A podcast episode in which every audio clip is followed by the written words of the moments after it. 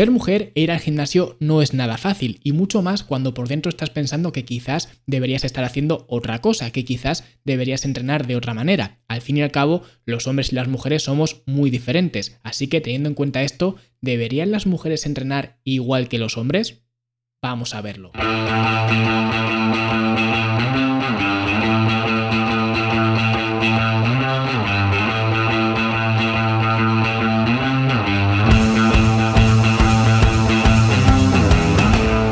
Y como hoy vamos a ver algunos aspectos clave con respecto al metabolismo de la mujer, si quieres profundizar mucho más con respecto al tema del metabolismo, si quieres aprender paso a paso cómo transformar tu metabolismo, puedes acceder completamente gratis a mi seminario donde hablo justamente de esto, un seminario que se llama Cómo transformar tu metabolismo y puedes hacerlo simplemente yendo a fitnesslanube.com barra seminario. Bueno, pues vamos a ver cómo las mujeres deberían entrenar en el gimnasio, vamos a ver cuáles son las diferencias entre hombres y mujeres, pero antes quiero mencionar un concepto fundamental fundamental que nos va a ayudar a entender lo que vamos a ver a continuación. Y es que los principios son los mismos para todo el mundo. Es decir, Da igual que seas hombre, da igual que seas mujer, da igual que seas más alto, más bajo, que seas rubio, que seas pelirrojo. Los principios son siempre los mismos. Sí que es verdad que las tácticas pueden ser un poquito más variopintas, pueden ser más incluso género dependientes, si quieres verlo así, más específicas pues para hombres, para mujeres, para lo que sea. Pero todas estas tácticas se basan en los principios, lo que significa que tú no eres especial, que no te hace falta un entrenamiento súper mega parametrizado para ti, para tu tipo de cuerpo, y pedir un entrenamiento especial por ser mujer es igual de absurdo que pedirlo por ser hombre, o por ser alto, o por ser bajo, o por ser rubio, o por ser pelirrojo. Da igual. Sí que es verdad que las tácticas pueden ser más específicas, más afines a un tipo de población que a otro, pero al final los principios son los mismos. Y con eso es con lo que nos tenemos que quedar. Por eso a mí siempre me gusta guiar mediante los principios y no las tácticas. Y por eso yo siempre digo que las mujeres son iguales, porque los principios son idénticos, pero a su vez son diferentes. ¿Por qué son diferentes? Pues porque salta a la vista que entre hombres y mujeres pues hay diferencias más que palpables, ¿no? Entonces, vamos a ver cuáles son estas diferencias entre hombres y mujeres y cómo afectan estas diferencias a lo que sería el entrenamiento en sí. Entonces vamos a ver algunas diferencias estructurales que hay entre hombres y mujeres y vamos a empezar por la cabeza porque la cabeza es más o menos el 8% del peso corporal. Que diréis, bueno, ¿y para qué me cuentas esto? ¿Por qué es importante saberlo? Bueno, pues es importante porque las mujeres tienen otra diferencia principal con respecto a los hombres que es el tamaño, el contorno del pecho. Las mujeres tienen un pecho más voluptuoso, por decirlo así, con lo cual eso representa que va a haber más carga en la zona frontal del torso, lo que significa que habitualmente la cabeza de las mujeres va a estar más adelantada simplemente por esa carga extra que tienen que los hombres no tenemos. Y esto a su vez representa que si esa cabeza no está colocada de forma neutra, eso va a representar que hay más tensión, que hay más estrés en los extensores del cuello, que esto a su vez podría explicar el por qué las mujeres tienen pues más dolores de cabeza, más molestias en el cuello que los hombres, simplemente por esa colocación más adelantada de la cabeza. Que si a esto además le sumas que las mujeres tienen una estructura muscular, digamos, más eh, delicada que los hombres, o al menos no tan robusta, por decirlo así, simplemente por la estructura eh, corporal como tal, y si además le añades, que esto puede parecer más anecdótico que otra cosa, pero si le añades que las mujeres tienen el pelo largo por lo general, lo que significa más carga sobre la cabeza, aunque sea ridículamente más, pero es más carga sobre la cabeza, pues eso también acentúa más digamos, esa eh, sobrecarga que tienen estos músculos extensores. Y si vamos un poquito más abajo, si nos vamos a los hombros, nos encontramos más de lo mismo. El tamaño, digamos, del pecho nos va a inclinar más hacia adelante porque esa carga que tenemos o que las mujeres tienen en el pecho, los hombres no la tenemos, con lo cual es muy habitual que, digamos, esa carga tire de nosotros hacia abajo, con lo cual los hombros estén pues más redondeados hacia adelante, lo que va a implicar que la musculatura, por ejemplo, del pectoral menor esté más acortada, que haya otros músculos como el dorsal ancho que estén pues más eh, debilitados, por así decirlo, con lo cual eso también va a influenciar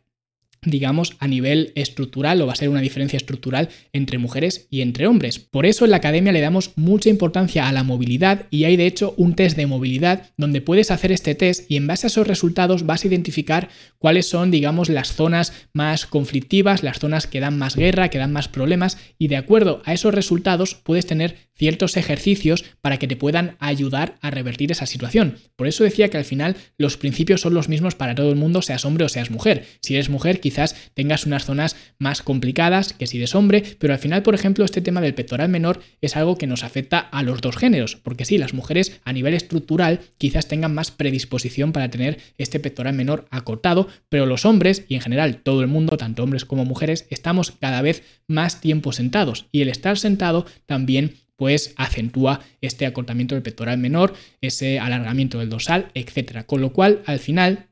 Da un poco igual que seas hombre o seas mujer porque muchas veces nos vamos a encontrar que las zonas conflictivas son las mismas tanto en hombres como en mujeres. Entonces, esto con respecto a los hombros, pero si vamos un poquito más abajo nos encontramos las caderas, que quizás sea uno de los aspectos más diferenciadores entre hombres y mujeres porque las caderas es obvio que las mujeres son más anchas, son más grandes, simplemente porque están diseñadas para pues albergar un niño, albergar vida, albergar un bebé, con lo cual pues es bastante obvio que las mujeres tienen caderas más eh, prominentes, más anchas que los hombres. Entonces, esto también va a generar que el Q-angle, que es básicamente pues el ángulo en el que el fémur se inserta en la tibia, pues sea mucho más pronunciado en las mujeres que en los hombres. Y esto puede generar también en que haya pues valgos de rodilla, por ejemplo, que es cuando las rodillas pues se miran hacia adentro, es mucho más común, por ejemplo, en las mujeres que en los hombres, y esto tiene que ver pues un poco por esa amplitud de ese eh, Q-angle. También, por ejemplo, puede dar lugar a que haya pues inflamación en la banda iliotibial, por eso también en la academia pues hay un estiramiento específico para esta zona, por eso digo que al final los principios son los mismos, sí que es verdad pues que cada uno tendrá que aplicarlos de una forma o de otra, pero al final los principios son los mismos. Y sí que es verdad que estas diferencias estructurales son bastante obvias tanto pues en mujeres como en hombres. Y también hay otra diferencia estructural, que no es estructural, pero a nivel social sí que lo es, y son los tacones. Los tacones tan amados y tan odiados por las mujeres, que sí que es verdad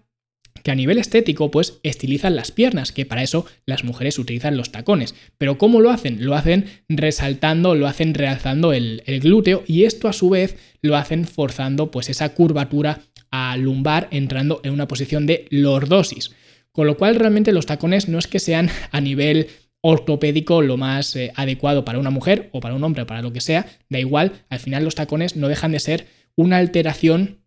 de eh, pues nuestra postura a digamos normal, ¿vale? Entonces digamos que los tacones va a afectar pues esa postura lordótica que además se va a ver afectada también porque pues los tacones nos van a hiperextender las eh, rodillas, con lo cual esa hiperextensión de las rodillas va a hacer que pues, se tire de la pelvis hacia adelante, con lo cual eso va a fomentar más aún la eh, lordosis eh, lumbar y al mismo tiempo también se van a cortar los, los, gemelos, con lo cual pues hay muchas disfunciones, por así decirlo, a nivel ortopédico con respecto al uso de tacones, que es algo que ya digo, no es estructural una diferencia entre hombres y mujeres, pero a nivel social sí que lo es. Por tanto, me parecía pues adecuado eh, mencionar. Y ya si entramos en diferencias hormonales de las mujeres con respecto a los hombres, vemos que hay una diferencia que destaca por encima del resto, que son los niveles de estrógenos. Las mujeres tienen más estrógenos que los hombres y al mismo tiempo las mujeres tienen menos testosterona que los hombres, con lo cual por eso a las mujeres les va a costar tanto ponerse grandes, ponerse fuertes en el gimnasio. Y por eso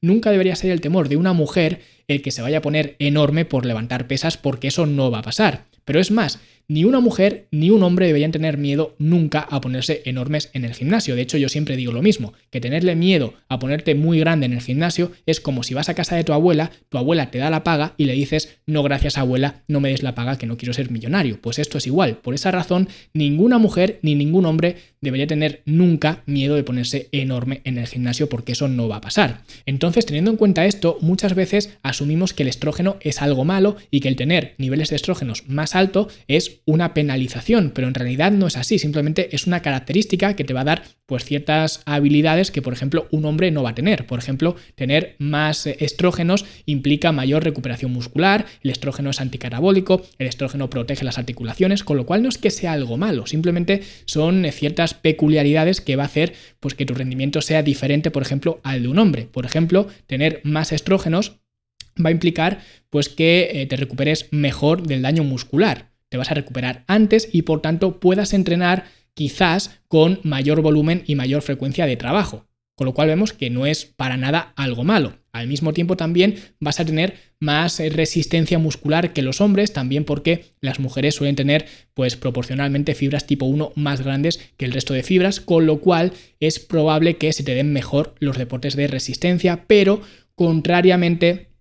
vemos que deportes donde haya mucha intensidad, donde se requieran impulsos nerviosos muy grandes, pues vas a tener más eh, problemas si eres mujer que por ejemplo si eres un hombre. Pero ya digo, simplemente son pequeñas eh, características y teniendo en cuenta que, por ejemplo, por tener más estrógeno, pues la presión arterial va a ser un poquito más baja, pues eso te va a permitir también mandar más oxígeno, más nutrientes a los músculos y de esta forma normalmente las mujeres suelen ser más eficientes en trabajos, digamos, eh, metabólicos, por decirlo así, trabajos en circuito y demás. ¿Vale? Con lo cual vemos que el tener más eh, niveles de estrógenos no es que sea algo malo, no es que sea una penalización, no es un lastre, sin embargo, pues sí que es eh, ciertas características que, que influyen en cuanto a las capacidades de los hombres y las mujeres y de nuevo hablamos de forma general. Luego esto se puede entrar, digamos, a nivel individual, que pueda haber mujeres que sean muy eficientes en intensidades muy altas, hacer pues deportes explosivos, etc. Pero a nivel general vemos que esto es un poco la diferencia hormonal que influye en los entrenamientos. Entonces, a nivel, digamos, de resumen, vemos que esto puede explicar el por qué a las mujeres les da bien ciertos deportes, ciertas actividades y a los hombres nos da bien otro tipo de actividades. Y al mismo tiempo puede explicar por qué las mujeres tienen cierta tendencia a lesionarse de algunas zonas concretas, a nivel postural, a nivel de inflamación y a los hombres pues nos afecta de otra manera. De la misma forma, esto puede explicar por qué las mujeres de nuevo, a nivel general, se benefician más de rendir en deportes donde haya más resistencia a la fatiga, más volumen de trabajo, más frecuencia, etc. Y al mismo tiempo se benefician menos de trabajar a muy altas intensidades, como por ejemplo sería el famoso HIT, donde pues la intensidad es muy alta. Las mujeres no rinden bien, de nuevo, a nivel general, en deportes o en actividades de muy alta intensidad. Y esto a su vez refleja que las diferencias son minúsculas. Al fin y al cabo, las similitudes son mucho más parecidas que las diferencias. Y como digo, sí que hay diferencias, pero eso no va a afectar a los principios básicos, a los principios fundamentales. Y yo, de hecho, el 50% de mi audiencia es mujer y por tanto el otro 50% son hombres. Y todos entrenan igual. ¿Por qué? Porque no hay diferencias significativas. Sí que las mujeres tienen que tener pues alguna precaución a nivel de movilidad, etcétera, que esto lo tratamos en la academia, digamos, de una forma mucho más profunda, que quizás pues las mujeres no están tan capacitadas para hacer pues deportes de muy alta intensidad o levantamientos extremos, etcétera, pero esto tampoco lo hacemos con los hombres en la academia, o sea que realmente las diferencias son minúsculas y por eso digo que al final lo que nos une es mucho más que lo que nos separa. Y para que veáis que tanto hombres como mujeres entrenan igual y no hay ningún problema por entrenar igual, a mí siempre que una mujer me pregunta qué entrenamiento hacer, siempre la dirijo hacia el entrenamiento lanzadera, que es un entrenamiento que hacen tanto hombres como mujeres y que puedes descargar completamente gratis la fase 1, la fase primera, yendo a fitnesslanube.com barra lanzadera y como verás es un entrenamiento que sirve tanto para hombres como para mujeres. Y nada, muchas gracias por estar al otro lado y si te ha gustado el episodio dale like, deja un comentario, deja tu valoración de 5 estrellas en Apple Podcast, en Spotify, en Google Podcast o donde sea que me estés escuchando y nosotros como siempre nos escuchamos la semana que viene. Hasta luego.